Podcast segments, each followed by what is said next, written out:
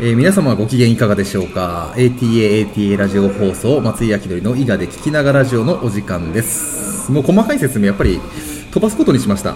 あのたまに5回に1回ぐらい入れようかな。そんなことです。か回数とかどうします、回数。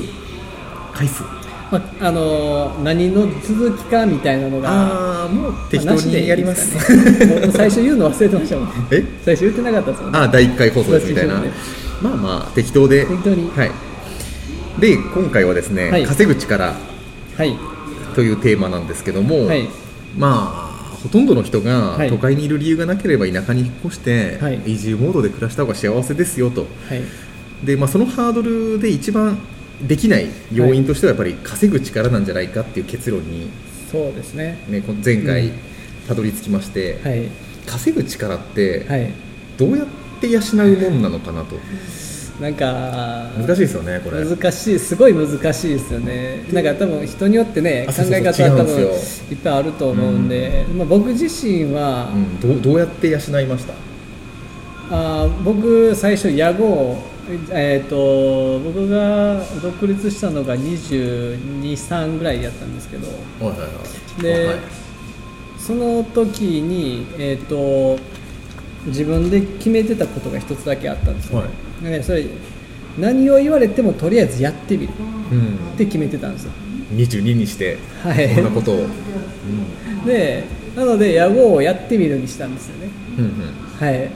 じゃあまあまああの受けが良くてですね。うん、何をしたんですか最初事業あこれ授業ですか、えー、と自分ができること全部なんでソフトウェア開発と、えー22からもうできたんですか？すごいですね。なんかガキの頃からこの父親がなんかずっとパソコンオタクやったんであなんとなくできたっていう感じでね。でやんちゃさせていただいてたのにパソコンもできたと、できましたねじゃあインテリヤクザだということで。違います。三 えっと398ではない、えあー398ではない。398じゃない。893ではない。893 893ではないんですけど。なるほどね。そうで、えーとまあなんかできちゃったんですよね、うん。でそのまあその当時で言えばまだウェブサイトを作るっていうのは単価もそんなにまだ下がってなかったぐらい高いですよね昔。そうですね。一サイト30万とかね50万とかね、でちょうどその独立する前に勤めてた、えー人が、えーあ社長があの1個目の案件をそのお得意さんが紹介してくれたんですよね、うん。まあそこからまあもう一切営業もせずに今まで来てるって感じですね。でも確かにはい。稼ごうとすると営業する人多いですよね、多いですよね。でもそれって、あの幸福感も失われるし、はい、なんて言うんでしょう営業しなきゃいけない商品とかって価値が低いことが多いんですよね。100%とは言わないですけど。思います。そうなんですよね。そこ結構間違えて、なんかはい。営業ノウハウを勉強しちゃったりとかする人がいるんですけど、はい。純粋になんだろうこの社会のニーズを、はい。に応えろよって思っちゃうんですよね。思います。だからその営業をする営業じゃなくて、ん。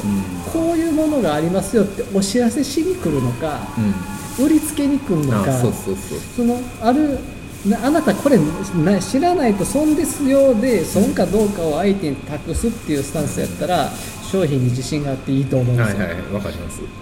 だからただその一般的な企業のその営業とか保険とかって、まあ、保険なんてきね結局あのどこ選んだって損する、そその言っていいか分からないけど、ね、そうそうう。まくうまく使わないと、うん。こっちにリテラシーがないと損する話だし。ね。まあ、なので、はい。会社やってるといっぱいテレアポで電話かかってきたりするじゃないですか、まあ、うちはもうほぼ電話どこにも載せてないんで少なくなってきたんですけどそれでもかかってくるんですよ。うちあの携帯だけなんで。あ携帯であうちも携帯で固定電話置いてないです、はい。あの IP 電話でやってるんですけど。あなるほどもうテレアポをやってる時点でもういい商品じゃないんですよね、そう分かります、うん、まあ、あので一番イラッとしたのがデルなんですよね。あのファックスを置いてた時にあのインク代もったいないやろとか思いながらこうああーそういうことですね。昔ありましたね。ね。勝手にファックス送っ勝手てくるやつ。にファックスを送ってくるやはいつねあれいい加減にしてほしいなと思うんですでまあ、あと時間を奪うはい。認識が少ない、けど少ない、まあ、金婚西野の話じゃないですけどね、はい、そうなんですよね。だからそのなんて言うんでしょう。僕はなんかまあつい最近かあの後輩にもアドバイスしたんですけど、はい。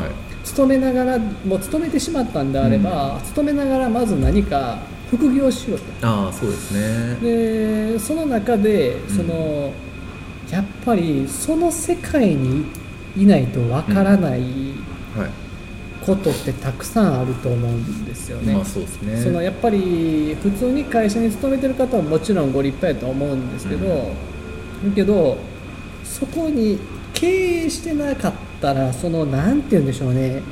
中小企業の小企業の人がどれだけ金持ってるかとか分からへんでしょみたいな。このそのレベル感とか。あレベル感とあと何がすごいかもわからないまま。そうはい。本当の過ごしてしまうかもしれないですね。そうわからないまま。だから結局そのすぐ1対1考え方がもうすぐなんかその、はい、これ100円やから100円払いますねみたいな考え方しかできなくて。そうなんですよね。一回おごるが必要とか。あわかります。そのなんかいろんなタイミングがあるじゃないですか、うん。そうそう、まあ、いっぱいお金使った方が入ってくる論とかねね。ってことですよね。そうそう。だからお金だけじゃないんですけど、はいはい。そのだからお金払わへんやったら花送るとか、はいはいはいはい。なんかいろいろんななんかきびまあまあきびというかねななかなかまあ難しいですよね。うん分からん世界ですからね、そうでもやっぱりはいなんか別に上から目線するわけじゃないですけど、はい。僕も山崎さんもどっちかというと相談される立場じゃないですか。すわそういうの多くなってきましたね。で相談されて、はい。でもその人を導くってめちゃくちゃ難しいですよね。はい、めっちゃむずいです。まあ、まずあのこうした方がいいって言ったことをはい。やらないですし、そうなん やらそうなんですそうなんですよ。根気もないし、はい、結局はその自分を超え僕の場合はですけど、うん。自分それ今今アキラ100%かっていう話。ですよはい。アキラ100%言っだって本当にどうにかなりたいんやって何かにすがってるんだったら、うん。その言われたことやすぐややってるはず。そうですなねんですよ。で、その、まあ、じじゃあ、まあ、そこは、そう、まあでもやっぱそうなるとやっぱ教育ってことですよね。教育、その仕組み、まあ、効果のある仕組みを、まあ、どう作っていくんやろう、まあ、でもその、自分たちに余裕があるんであれば、やっぱりその、まあ、いろんななんか枠組みの中で、うんうん。まあ、ないろんな、ね、今回の回重ねて、うんまあ、話してきていろんな枠組みの中でその反応反 X じゃないですけど、ななんか反サラリー反ああ 個人事業みたいなので、まず自分で値段決めて自分でお金をもらうことの怖さ、うん。で自分はどこかの会社では課長かも分からへんけど、その立場になった時には 相手何もできない。係長みたいな人に対してボロガス文句言われるっていう稼ぐ力難しいんだよな。そうなんですよね。でもなそうなんですよね。なんかそのかまあそうか。でも仕組みそのビジネスを生み出す仕組みだけ話してもまた違うんですよね、結局は。第一歩何をしなきゃいけないと思います？第一歩何したかな？僕はもう実践やと思ってますね。まあそうなんですよ。じゃあどんな実践ですかね？なんか例えば自分自分がお金払ってもらえるうんうん。何かって何？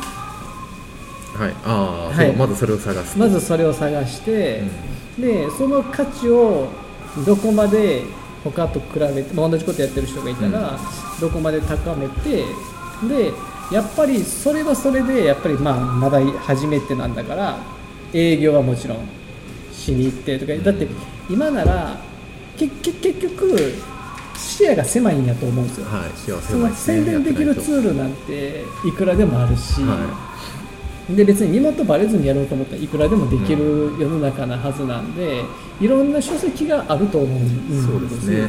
身元バレないで言えば、い。あのあたあたリゾートのサービスでバーチャルオフィスっていうのをやってますからね。住所貸しという。ぜぜひ皆さん利用してください、そうそう。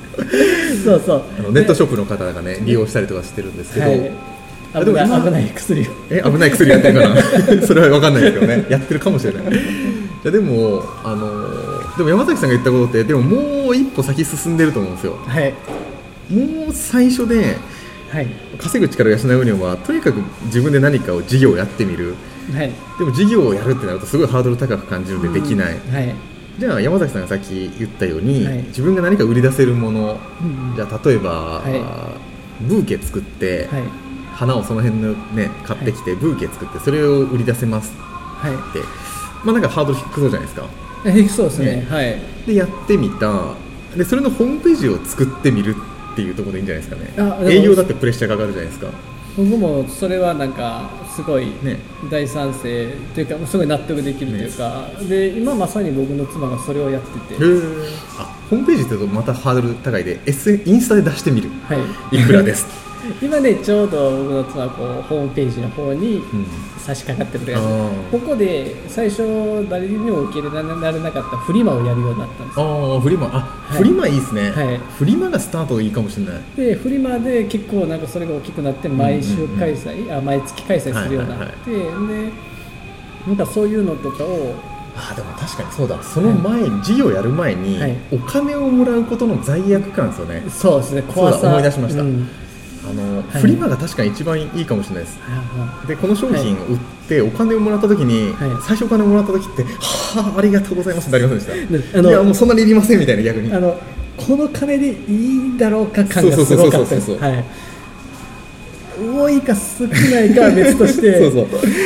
そうなんですよこれ合ってねるんだろうかみたいな。まずあれを経験するのが大事かもわかんないですね、で僕あのまあ言い古されてる言葉だと思うんですけど、うんそのまあ、とにかく絶対に何何でもいいです。うん。その致命的なあれにならんかったら、うんうん。とにかくやってみる。あそうですね。とにかくもう何でもいいです。やったらあいいかあかんか分かるじゃないですか、とにかくやってみるっていうのとまず本当にえ0円はダメ。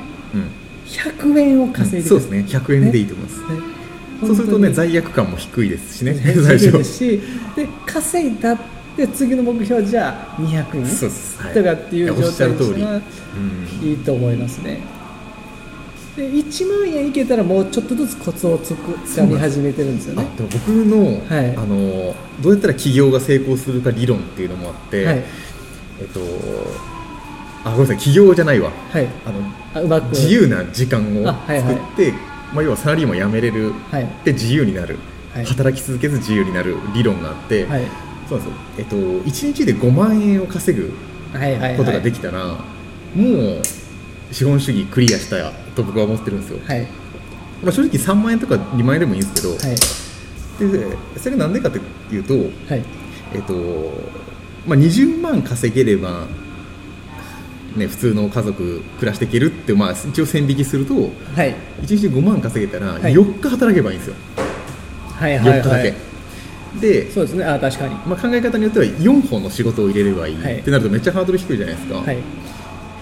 でそうするとあとの26日間はもう何もしなくていいんです、は そういう理論もがあって。ちろんあの何かしてもっと楽になってもいいあそうそうそうそう、はい。そうでいろんな使い方ができて、はい。なので1万何かの仕事をして稼げたら、はい。だいぶそこに実はもうすぐそこなんですよね。そうですね。いや本当に100円から1万って結構遠いんですけど、はい。1万から5万ってあんまり遠くないんですよね実はね。あそうですねね。そうです。いや本当そうだと思います。だから1万までいったらやっぱお金ってやっぱりほんまに売買ゲームじゃないですか。だから一回コツ掴んじゃったら、うん。もう本当に松井さん今言わはったみたいにほんま繰り返しになりますけど大事なことなんで繰り返しになりますけど、はい。1万いったら5万は楽勝なんですよ、ね、勝なんですよ実は、ね、そう。5万いけたら今度10万楽勝楽なんですよ。ね僕の感覚として、はい。月10万稼げるようになって、はい。まあ僕も24、5ぐらいから事業始めて、はい。あ月10万入ったなって思ったら、そこから100万まではね、はい。あ50万かはい。までは結構早かった感覚があってはいはい。で50万までいくと、はい。もう欲がなくなるんですよね。あこれ以上いらない。わかりますそれ。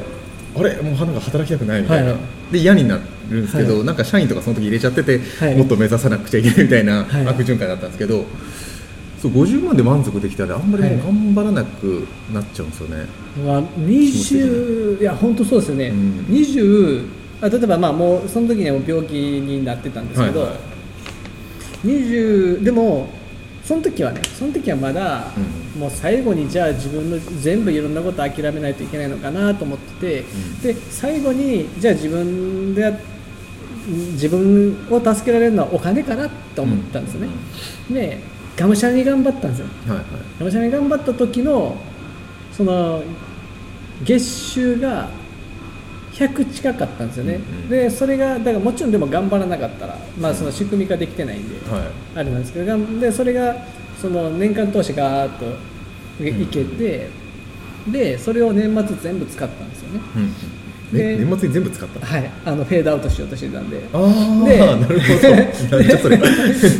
ど。で あなそれなぜそうなったかっていうと、はい。お金をどんだけ稼いでも松井さんがおっしゃったように、うん。お金をどんだけ稼いでも僕の体の苦しみは取れなかったし、あはいその何かその幸福度が上がったかって言われると、あんま上がんないんですよね。あんま上がんないんですよ。どっちかというとちょっと苦しくなりますね、はい、苦しくなる。もうやっぱ求めたら追われるし、はい。そうそうそうそうで求めたそのすなんていうかその物欲なんていうのソシャゲのガチャみたいなその物欲ループっていうのは、はい。永遠に続くんですよ、ね、そうそうそうそう。だからやっぱりそのそうあんまりそのみんなそのなんですかね事業をうまくできない人って、うん。僕端的に言ってしまえばこれは僕完全な僕個人的な考えですけど、ミーハーなんですよ。ミーハ考え方が。例えば孫正義に憧れるとか。憧れるとあかでその大きいところ見すぎててーあーそれもありますね。でなんかそのか大きいところかっこいいところ、うん。なんか見せ見て見つ見見すぎててもうビジネスこそん。本当に100円から稼いだ方が一番早くて、うん。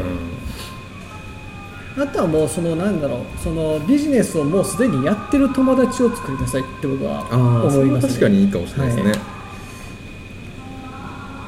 ああでもまあでもな100円をまず稼ぐに尽きるかな。それがどんだけ大変か。そうなんですよ。はい、何を準備して、うん。ちゃんと商品で商品とかあなたが出せる価値でやってくださいねっていう話ですよね、もっとじゃあ具体的な、はい。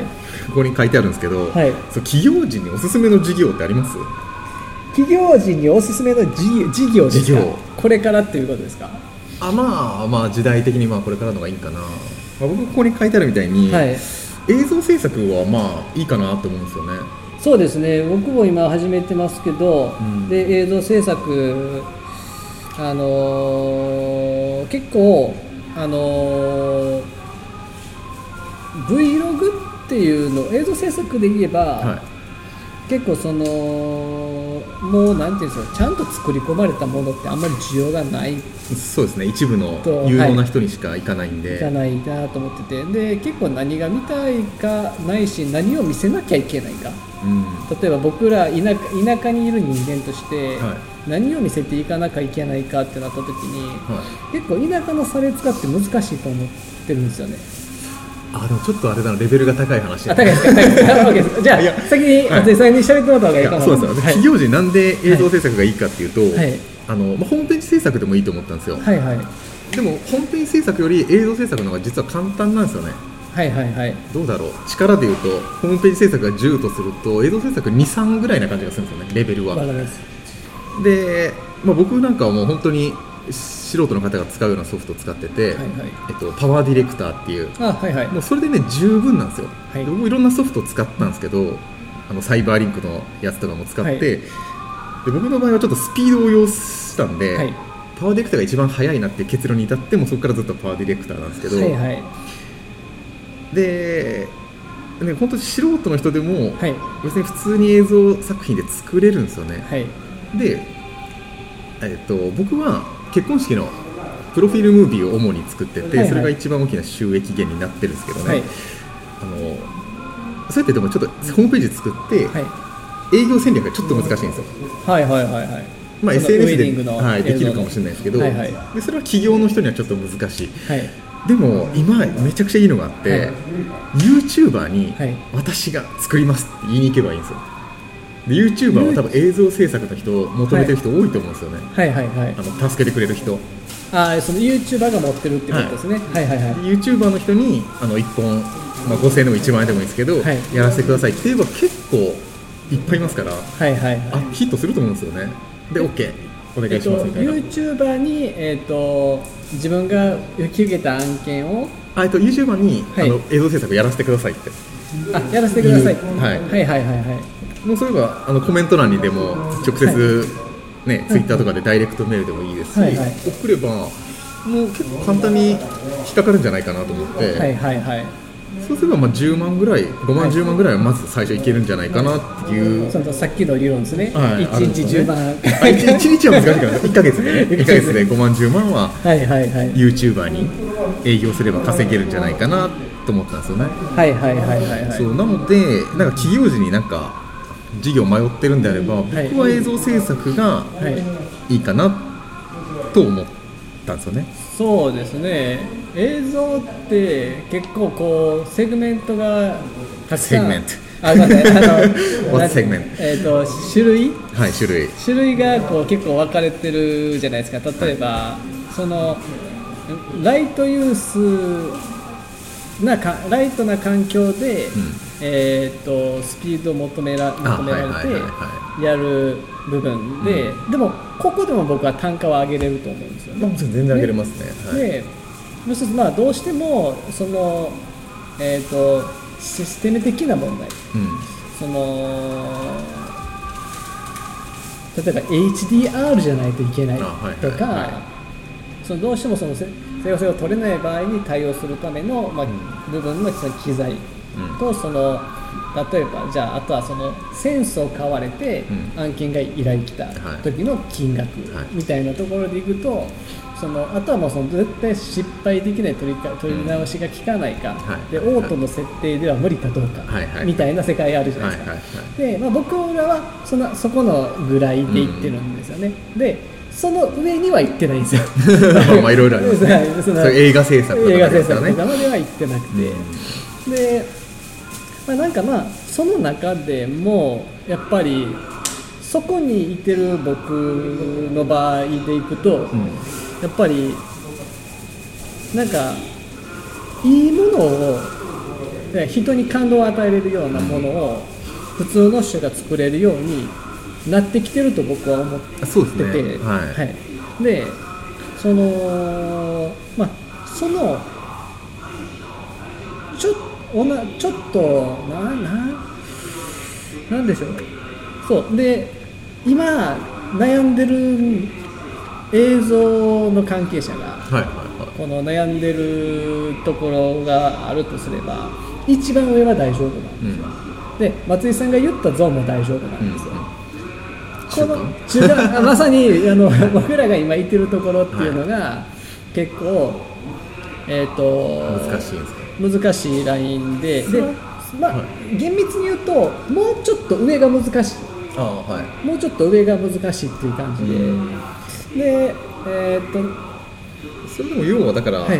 どうやって単価を上げるかっていうそうなんですよ。ってことですよね、はい、で結局単価の上げ方としてあの何がこれ話の内容と合ってるかどうかわかんないはい、ですけど。わかる。あの付加価値の付け方が難しいってことですよね。付加価値の付け方が難しくて、まあ、僕はやっぱりそのものすごいわけのわからへん機械で、ものすごいわけのわからないその型で担ぐんじゃないんやみたいな感じはいはいであのぐらいのやつで Vlog を取り出すっていう。ああ Vlog って何なんですか？あのビデオログですね。だから毎日、あのはい映像コンテンツみたいなことですよねこの。そうですそうです。ね。映像コンテンツ何のを Vlog を撮るんですか？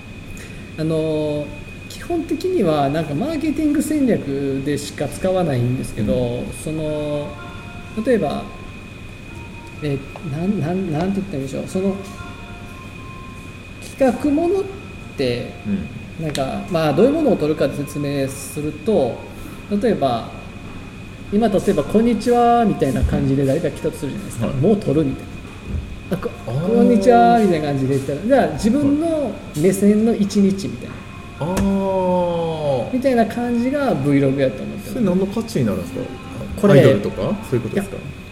これねあのなんか僕も最初びっくり自分でびっくりしたんですけど、うんあるおっさんあおっさんって言ったら失礼、あの固有名詞出す出さないからあれなんですけどおっさんって言ったらダメなんですけどそのあるおっさんの Vlog にはまってしまってで何がおもろいって最初なんか似たようなそのテックを紹介してるだけやったんですけど、ただ住んでるところがサンフランシスコで、ああそういうことですね。はい、でそうかそうか。そう自分と違うもしくは自分が憧れる、もしくはなんかき耳障りもいい、みたいなこのなんか連ドラを見てるような 感覚になったんですよ。ねででだけどでそれとうん。ある日なんか頭の中で勝手に比べちゃったんですよ。こう田舎を PR する PR ビデオと、ん。この Vlog どっちが効果あんねやろうかって考えた時に、デイリーに出るからあもう出てくる登場人物誰々さんや誰々さんやって見てる方はもう分かってて、うん。で個性も分かっててなるほど。みたいな状態が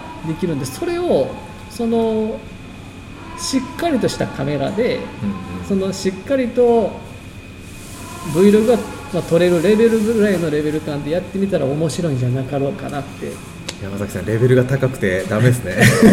僕もついていけない。なんとなくは分かりますけど あの実際稼働したら教えてください、今あの隠れ YouTube でややったんです。へはい。え、まあでも確かにあの NHK でありましたよね。そういう番組。海外をこうカメラの目線だけで。ああなるほどですね。なんかもう特に適当に直売所行ったら、うんうん。もうそのままおばあちゃん映してでなんかおばあちゃんと喋ってみたいな、うん。でその後一応軸は持つんですけどほうほう。例えばビジネスのことかそのカメラのことを話すんですけど、そうそういうのをなんか出していって、そうあと、はい。あれですよ企業時のおすすめの事業ですから。そんな難しい話はダメで。僕もう一つは草刈り事業なんですよ、はいはいはい。まあ、これはちょっとまあ、はい。内田さんっていう方からねあの、はいこんなんやってるっつってはい。気がついたんですけど、はい。あの草刈りって草刈り機2万円ぐらいで買って、はいはい。田舎だったら特におじいちゃん、はいおばあちゃんに草刈ります、まあ、時間1000円でも2000円でもいいんですけど、はいはい。とかでやったらもう全然喜んでお金払ってくれるじゃないですか、払ってくれると思います。ねこれもだからなんていうんですかね愛嬌さえあればはい。草刈り技術なんて別に何でもいいんで、はい。適当で全然できるやろうなと。できると思いますしでついでに行くんだったらその郵送優勝輸送をしてしまえばいいと思うんですよ。ああーの結局おじいちゃん今おばあちゃんを？そうですね。あああえっ、と物でもいいです。例えばあのいろんなどういう仕組みでやるかは別としてその買ってきてほしいものリストみたいな。うん。スーパーで買ってきます、はい。い、やもうおっしゃる通りなんですよ、はいその草刈り事業がいいのは、はい。草刈りをもうすごい安くやって、はい。そこでまた関係性がめちゃくちゃはい。太くなるんで、そういう別事業がどんどん生まれるっていう考え方ですよね。はい、そうですね、いや本当そうです、もうやっぱりあのあのうちの村も例に漏れず、やっぱりそのそんなその出てくるのがすごく大変。うん。うんでな方もやっぱたくさんおられて、うん。で今はその鴨のタクシー、うんまあ、向こう鴨って言うんですけど鴨のタクシーが一応コミュニティみたいな感じで、コミュニティタクシーみたいな感じでなんか代金収代金収なんかお金ちょっと払ってちょっと行ってくるとか、その乗せる代わりにどうのこうのみたいなのやってるんですけど結局その困りごとってうん。その草だけじゃないじゃないですか。そうなんですよね。だからその部分をこううまくつなげれる仕組みみたいなのがあったらそれはもうかなりビジネスチャンスだしみんな困らないし、すごい安定しますよね。安定してると草思い事業。はい、で収益もだってた例えばですよ。うん。じゃあおじいちゃんおばあちゃんが月間5000円その人に払ったらうん。何もかも安泰するっていうのを何件も、そうですね。用意しておけばもう全部ついでなんで、そうですね。、はいい、や確かに。めっちゃ儲かるのは儲かると思います、で安心が手に入るんだったらそうですね。で見守りもつくじゃないですか、うん。確かにもしかしたら息子さんたちから依頼が来るかもわかんないですね。打ち出し方によっては、ね。そうまあ、ということで田舎に住むためにはまず稼ぐ力、稼ぐ力。100円だけでもいいんで稼ぐ力を手に入れてはいでその企業時に何がいいかといえばはい。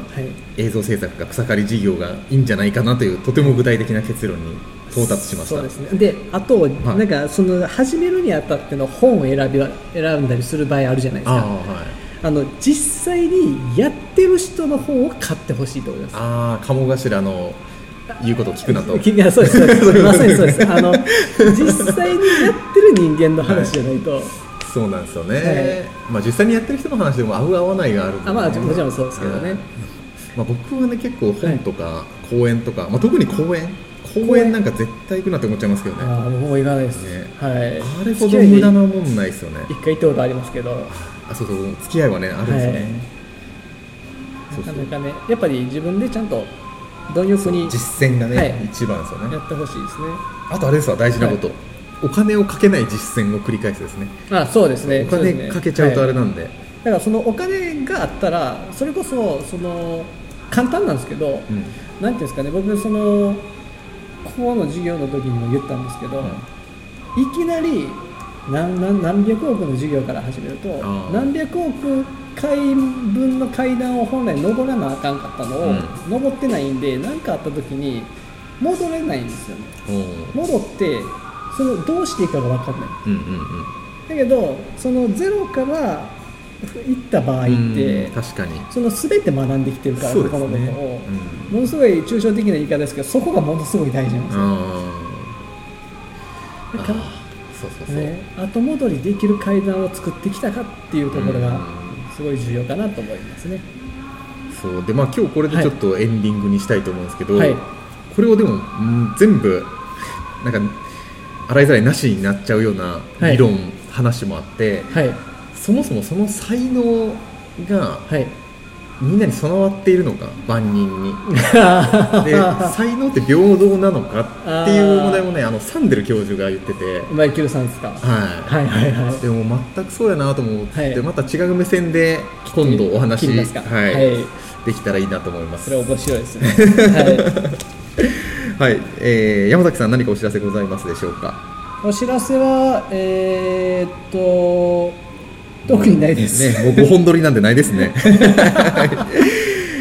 えー番組からのお知らせ、えーこの番組にゲスト出演していただける方募集しております、えー特に何の基準もありません。何者でなくても構いません、えー三重県伊賀市で暮らしている私と一緒に格闘技とバーベキューしていただける仲間も募集しております。お気軽にコメント欄やら SNS やら、えーご連絡くださいそれでは ATAATA ラジオ放送松井明則の伊賀で聞きながらラジオ。この番組はあたあたリゾートオーナーの私松井明則とえー合同会社ムラムラの社長山崎洋平がお送りいたしました。